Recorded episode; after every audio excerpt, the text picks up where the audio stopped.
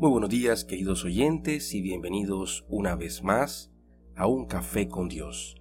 En esta mañana trataremos un relato que hace parte de la vida de un personaje muy conocido por todos nosotros. Se trata del rey David y el relato del que hablaremos hoy se encuentra consignado en el segundo libro de Samuel, en el capítulo 11, y nos dice lo siguiente.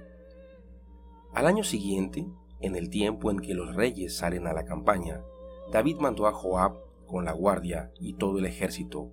Derrotaron a los amonitas y sitiaron la ciudad de Rabá, mientras que él se quedó en Jerusalén. Una tarde, después de haberse levantado de la siesta, se paseaba David por la terraza del palacio y desde allí vio a una mujer que se bañaba. Era una mujer muy bella. David ordenó que averiguaran quién era, y le dijeron, es Betsabé, esposa de Urías, el Eteo. La mandó a buscar la trajo a su casa y se acostó con ella cuando acababa de purificarse de sus reglas.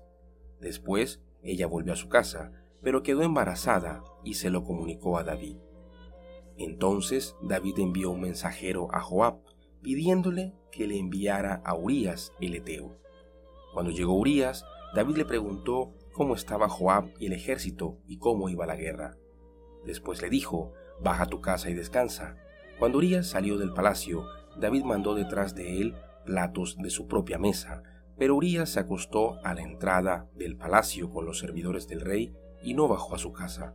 Cuando David lo supo, le dijo, ¿no acabas de llegar de un viaje? ¿Por qué no bajaste a tu casa? Urías le respondió, el arca de Israel y Judá viven en tiendas de campaña. Mi general Joab y sus oficiales acampan al aire libre. ¿Cómo puedo yo ir a mi casa para comer, beber y dormir con mi esposa? por el Señor y por tu vida, que no haré tal cosa.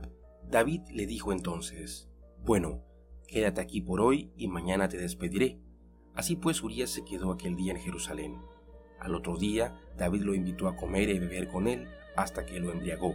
Pero por la tarde, Urias no bajó a su casa, sino que durmió con los servidores del rey. A la mañana siguiente, David envió una carta a Joab por medio de Urias. En ella le decía, Pon a Urias en la parte más peligrosa de la batalla y déjalo solo para que lo maten. Joab, que estaba sitiando la ciudad, puso a Urias en el lugar donde estaban los más valerosos defensores. En efecto, los sitiados hicieron una salida y mataron a varios hombres y oficiales de David, entre ellos a Urias el Eteo. Joab envió un informe detallado del combate y ordenó al mensajero, cuando hayas terminado de contar al rey cómo fue la batalla, si él se enoja y te dice, ¿Por qué se acercaron tanto a la ciudad? ¿No fue una mujer la que mató a Abimelech, hijo de Jerubal, lanzándole una piedra de molino desde lo alto de la muralla en Tebes? ¿Por qué se han acercado a la muralla? Entonces tú dirás, también murió tu servidor Urías el Eteo. Creo que de la historia de esta parte de la vida del rey David hay dos cosas importantes que podemos citar. Y esas dos cosas podemos resumirlas en una especie de frase, ¿no? Y es que el pecado es como una pequeña, como un pequeño copo de nieve que va creciendo, que va bajando con alta velocidad por la colina y se va haciendo cada vez más grande. Y cuando llega a la base de esa cima, de esa montaña, tiene la capacidad de destruir todo lo que encuentra a su medio. El pecado tiene precisamente la facultad de poder destruir la vida, no solamente de quien comete el pecado, sino también puede llevarse por delante vidas de otras personas que son inocentes frente a estas situaciones. Cuando uno, por ejemplo, eh, mira los ríos caudalosos que existen en el mundo, como el Amazonas, por ejemplo, uno ve eh, toda esa cantidad de agua moviéndose, toda esa masa de agua que lleva una energía eh, grande, energía que muchas veces se utiliza para producir electricidad y alimentar pueblos, ciudades. Pero cuando uno piensa en el origen de esos ríos, uno se da cuenta de que son pequeñas goticas que de algún modo se producen en algún macizo, en alguna cima, y que esas goticas que son producto de, esa condensación, de las nubes, ¿no? de, ese vapor de agua, poco a poco van descendiendo y van armando estos tremendos caudales. Así es el pecado, queridos oyentes, eh, si permitimos que ese pecado empiece a, a tomar tamaño, a ganar velocidad, a unirse con otros, termina convirtiéndose en un inmanejable y caudaloso río que desagrada completamente a Dios y que de alguna manera nos va envolviendo y, va creando raíces, ¿no? Que van arrastrando otras cosas y se vuelve una avalancha tremenda en contra de nuestra santidad, de nuestra verdadera vida espiritual y de ese propósito que, que debemos buscar día a día, que es precisamente agradar a Dios y hacer su voluntad. Una de las cosas importantes que mencionaba anteriormente y que vemos precisamente en este pasaje de la vida del rey David, ¿no? Un hombre que la Biblia misma llama un hombre con un corazón que agrada a Dios. Y decimos, pero, pero ¿cómo es que un hombre que tiene un corazón que agrada a Dios puede pecar? Pues porque precisamente al ser humano tenemos esa facultad de poder pecar. Todos estamos en capacidad de hacerlo, de forma consciente o de forma inconsciente. Pero lo importante que vamos a ver acá es que precisamente eh, el texto empieza citando algo muy fundamental y que no podemos perder de vista. Dice, al año siguiente, en el tiempo en que los reyes salen a campaña, David mandó a Joab con la guardia y todo el ejército. Vemos en primera instancia que David no hizo lo que en principio tenía que hacer.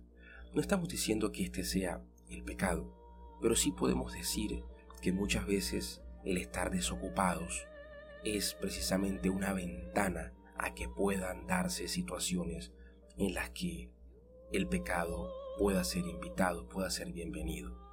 Así que cuando nosotros, como dice el apóstol Pablo, nos mantenemos orando sin cesar en todo tiempo, lo que estamos realmente haciendo es utilizando una herramienta fundamental que nos permite entonces mantenernos distanciados de ese pecado, de la ejecución del mismo y de toda la serie de problemas que puede acarrear nuestra vida ese mismo pecado.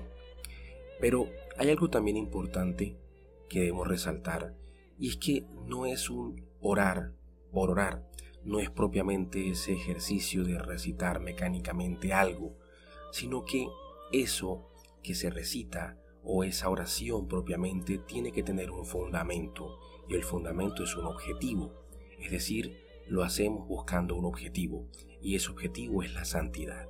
Cuando nosotros nos ponemos como primera meta lograr la santidad a toda costa, entonces todas las demás acciones que hacemos apuntan hacia ese objetivo y dentro de esas acciones precisamente queda de alguna manera exento el tener nuestra mente vacía y nuestras ideas disponibles para ociosidades.